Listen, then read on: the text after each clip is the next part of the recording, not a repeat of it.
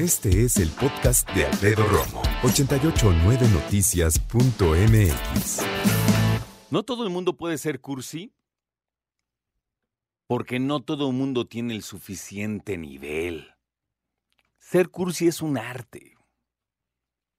Mira, yo no soy cursi, pero he llegado a hacerlo así, he llegado a rayar. ¿Te acuerdas la mexicana que acaba de viajar al espacio, que estuvo aquí con la estratosfera? Así, así yo en lo cursi. Como que salí de lo normal, fui cursi un ratito, 10 minutos, y ya regresé. No, sí está bien chido, miren, la paz increíble y todo, ¿no? ¿Alguna vez te has sentado enfrente de una máquina de escribir? Cuando estaba chiquito, ¿no? Así de, querida Pepita. ¿Qué haces, hijo? Nada, espérame, ma, espérame. Querida Pepita. A ver, bájame la música porque no me concentro acá en lo que estoy escribiendo. Dame chance. Ahí está. Entonces, querida Pepita. Últimamente me he sentido inquieto. Debo decirte que en la clase de español... No, a ver, espérate, espérate. No, no, no, no, no me está saliendo bien. Pero yo no hablaba así. Yo hablaba como así. en la primaria. Ok. Voy de nuevo. Querida Pepita.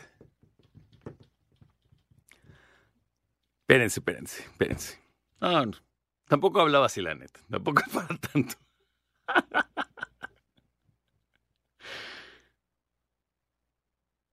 Bueno, con la voz de ahorita, ¿no? Sale. Querida Pepita. Dos puntos. Fíjate que últimamente, coma, a decir verdad, coma, me he sentido inquieto. Cada vez que salgo al recreo, o bien cuando voy al baño, Que por cierto, volteo a verte porque te sientas junto a la puerta. Me siento, pues sí, inquieto. No, sabes que no. No estoy yendo al grano, ¿no? Vamos de nuevo y ponme por favor mi canción para escribir cartas. Ahí está. Ahora sí. Vamos. Querida Pepita. De un tiempo para acá, siento que tengo que estar cerca de ti. Es algo que no puedo controlar. Y a mis once añitos, siento este entusiasmo que me arrebata y que me hace querer estar cerca de ti. No, no, espérate. Espérame, espérame. Y así era yo, o sea, no son hojas desperdiciadas, ¿sí? Le estoy poniendo esa cosa para borrar. En esas máquinas sí se podía borrar, ¿se acuerdan? Hacer una carta de amor no es cualquier cosa. Ya, la neta, la neta. Vamos a platicar acerca de escribir cartas de amor. Y yo le pregunto a mi compañera Vero García esta tarde. Vero, ¿cuándo fue la última vez que escribiste una carta de amor? Sinceramente, Vero. Piénsalo bien. Quiero que me respondas. Y lo mismo me va a decir Hassan y René y el que quiera participar. Y Paola, que ya la vi que llegó. Ok. Entonces, ¿cuándo fue la última vez? Tiene mucho, es lo único que acierta Vero a decir. Tiene mucho. ¿Eso qué? ¿No? La ya ni me acuerdo. Pues oye, Vero, ¿qué onda? Oigan, ya en serio, en serio, vamos a platicar hoy acerca de las cartas de amor. ¿Cuándo fue la última vez que escribiste una carta de amor, pero puño y letra? Puño y letra. ¿No tenías por ahí? Esa es otra, es una sub pregunta. ¿Conservas una carta de amor que te haya escrito alguien que no sea tu pareja actual? Ah, ¿verdad? Ahí ya cambió la cosa. Que no sea tu pareja actual. ¿Sí? ¿Alguien dice por acá que sí? Señorita, ¿sí? Ok. ¿Hasta ahí llegamos? ¿No? No, ya cada quien, cada quien. Pero escribir cartas de amor es un arte.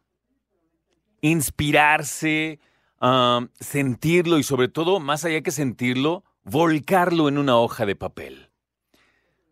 Les digo algo en serio, en serio. Yo escribo una carta de amor cada año. Cada año escribo una carta de amor cuando yo le escribo una carta a mi esposa por su cumpleaños.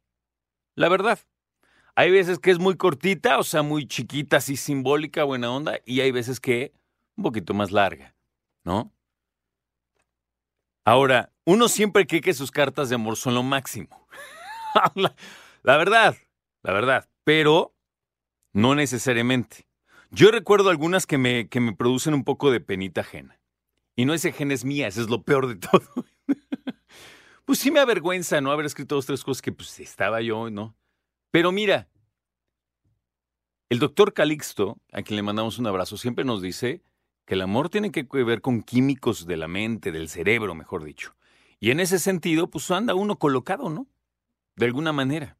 A lo largo del tiempo, y yo ahora ya casado, y mira que ni, ni casados tenemos la vida asegurada en ese sentido, yo me doy cuenta que eh, una cosa es estar enamorado y otra cosa es tener una relación de amor con otra persona, ser correspondido.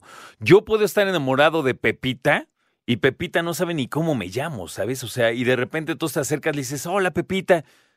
Ah, ¿qué onda? Y se va y tú no manches, es que no me vio y es que pensó, pero no me hizo caso. O sea, vivimos en una situación muy mental de lo que debería ser o de lo que yo creo que debería de pasar con Pepita, que me encanta, ¿ves? Pero no. Resulta que no, o sea, la verdad es que en ese sentido cada quien su vida y a lo mejor Pepita está pensando en otra persona o, o la neta Pepita no te quiere como pa' novio, la neta. Y así es. Levanten la mano a quienes nos han bateado alguna vez en la vida.